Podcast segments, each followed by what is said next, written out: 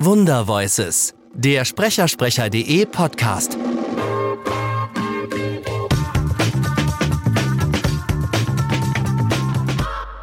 Auf der anderen Seite gibt es zum Beispiel, das, das habe ich öfter bei E-Learning-Projekten oder so gesehen, es gibt Sprecher, die nennen wir gar nicht respektlos, sondern voller Bewunderung, das sind Durchlauferhitzer. Die, die haben einen Text Ja.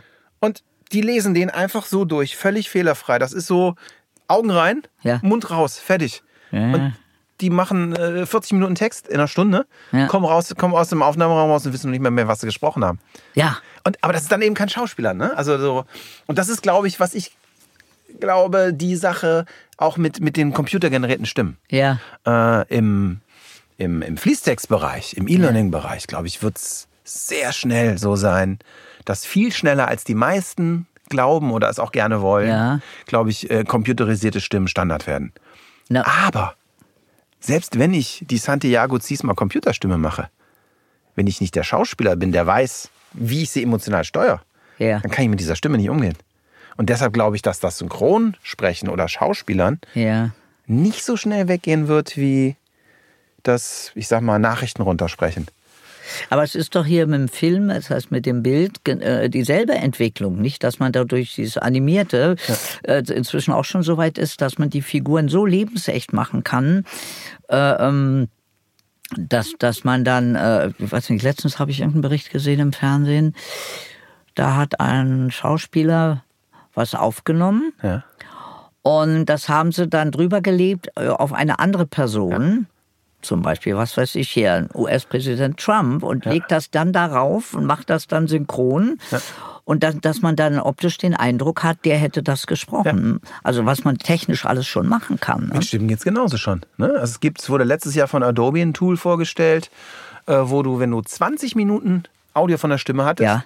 Wörter einzeln austauschen konntest. Ja. Das ist jetzt nicht so, dass das wenn, für einen langen Text total gut klingt. Ja. Aber ich sag mal, wenn man sich angenommen, du hättest jetzt einen Imagefilm gesprochen so, oder eine Dokumentation Ja, gesprochen ja. und hättest dich zweimal versprochen oder äh, das Tier heißt anders. Ja. Das kannst du ändern und eintippen und fertig. Das finde ich übrigens sogar gut, Ja. weil ha- hast du Bock, dich eine halbe Stunde ins Taxi zu setzen und zwei äh, Wörter neu zu sprechen oder ins Auto wieder zu fahren? Dafür Apropos ist das toll. Taxi, äh, das ist jetzt die Sache mit diesen Navis. Ja. Ich habe als SpongeBob ein Navigerät Nein. gesprochen. Ja. Sag mal die Marke. Ja, kaufen- steht, das weiß ich nicht mehr. Das weiß ich nicht. Aber ich denke, wenn man das eingibt und nachfragt im Internet, ähm, ist man ganz schnell drauf. Wir werden ist schon das drei Jahre her. und in die Showkommentare aber das hauen. gibt, aber das gibt es wirklich. Und ich habe dann da auch die ganzen Sachen eingesprochen. Ja, in 200 Meter links abbiegen. Sie haben jetzt viel erreicht. Und das ist ja auch, wo man dann die ganzen Zahlen zum Beispiel nur spricht, immer 21, 14, 17, Oh, äh, und das wird dann nachher zusammengeschnitten. Das ist ne? eine heftige Immer einmal Arbeit, nach ne? oben und einmal auf Punkt sprechen. ja. Ne? Ich habe in meiner Jugend das tatsächlich auch gemacht. So Voice-Prompt-Systeme, die Zahlen, Ja. die, genau wie du sagst, die Zahlen von eins, also ich habe es nicht gesprochen, ich habe das Tonmeister Ja. gemacht. Damals aber, ja, wir haben einen neuen Tonmeister, den Jan, der lacht gerade auch. Ich Aha. glaube, der hat das auch schon mal gemacht. Voice-Prompts Aha, schreiben. aha. Höchststrafe früher, ne?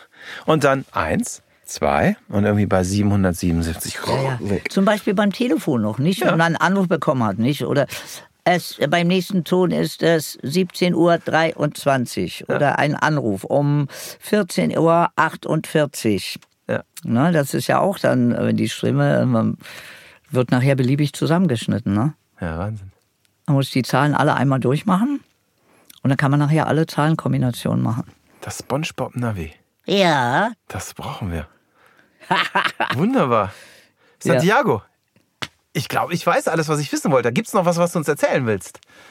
Na, vielleicht vorhin noch, da bin ich gar nicht mehr zugekommen, als Tipp für einen jungen Synchronsprecher oder Sprecherin, die also in den Beruf will. Äh, ähm, ganz wichtig, also wie gesagt, so ein bisschen eine technische Vorbildung ist Ja. nicht verkehrt.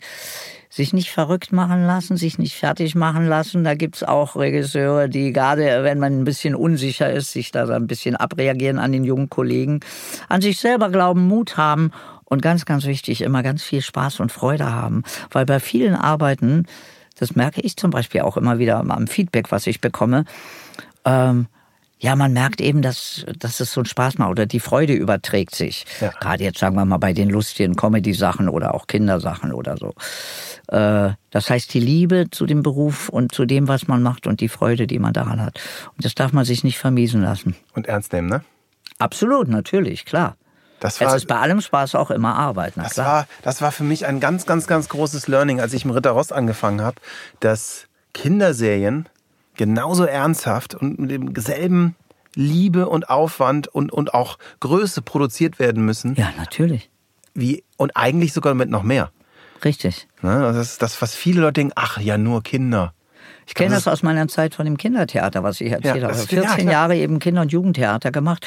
Und wo von den vielen Kollegen wird das oft gar nicht so. Was hast du nur gemacht? Ach, du spielst Theater? Ach so, Kindertheater. Ich sag, haha, haha, haha. Wenn da 400 Kinder sitzen, ja, morgens um neun, die freuen sich, dass sie keinen Schulunterricht haben und denken, die können aber ordentlich Bambule machen. Und wenn man die nicht kriegt, mit dem, was man da auf der Bühne macht, ich spreche jetzt von Theater auf der Bühne, dann sind die ganz schnell weg. Ein Erwachsener kein- zahlt Geld für eine Eintrittskarte und hält dann durch, geht vielleicht in der Pause, ja. Aber meistens halten sie durch und klatschen dann noch Applaus zum Schluss, auch wenn es ihnen nicht gefallen hat. Und die Kinder, wenn, wenn, wenn, wenn die das nicht Kinder interessiert, die steigen sofort Publikum, ne? aus und sind sofort raus. Die sind sofort weg. Also, Wahnsinn. Ja, das die sind das gute ehrlichste Schule, ne? Publikum eigentlich und das ist die beste Schule eigentlich, ja, ja. Herrlich, ja, ja. Und vor allen Dingen, man darf nicht vergessen, das ist ja, wenn das Publikum oder die Hörerschaft von morgen, wenn ich die vergrätze oder irgendwie vergraul, dass die sagen, äh, was machen die denn da? Ähm, ja, die werden ja irgendwann mal erwachsen. Ja, auch Bildung. Ich meine, äh, man kann sich sowieso, äh, gibt ja Riesendiskussionen über Medienkonsum und alles bei Ja. Kindern.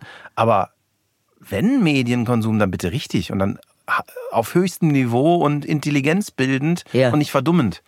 Absolut, absolut, ja. Und Kindertheater oder eben Kinderhörspiele, so heißt ja nicht vom Niveau, dass es eben ähm, äh, ähm, minimal sein muss, sondern im Gegenteil. Ne, auch mit dem pädagogischen Anspruch, ähm, dass man gerade da sehr sorgfältig und gut arbeiten muss. Denke ich mal. Auf jeden Fall. Und, und Kinder haben aber auch manchmal ganz andere Welten. Ich muss zum Beispiel zugeben, mein Sohn guckt die alten Pokémon-Filme, weil der diese Welt mag. Ja. Ich kann nicht, ich, ich halte das nicht aus, da mehr als zwei Minuten zuzuschauen.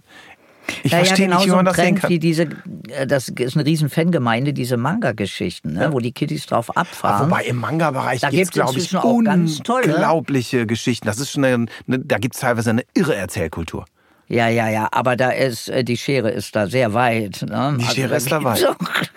Ich meine, auch, ich glaube auch Pokémon ist im Manga inspiriert, wobei wir Aha. jetzt jedem Manga-Künstler sehr Ja. Unrecht tun, wenn wir ihn mit Pokémon verbinden. Aber wie gesagt, es ist auch eine Zeiterscheinung und äh, ja, hat ja durchaus auch seine Berechtigung. Und wie gesagt, da gibt es ja inzwischen eben auch viele, viele Produktionen, die auch richtig toll gemacht sind. Ne?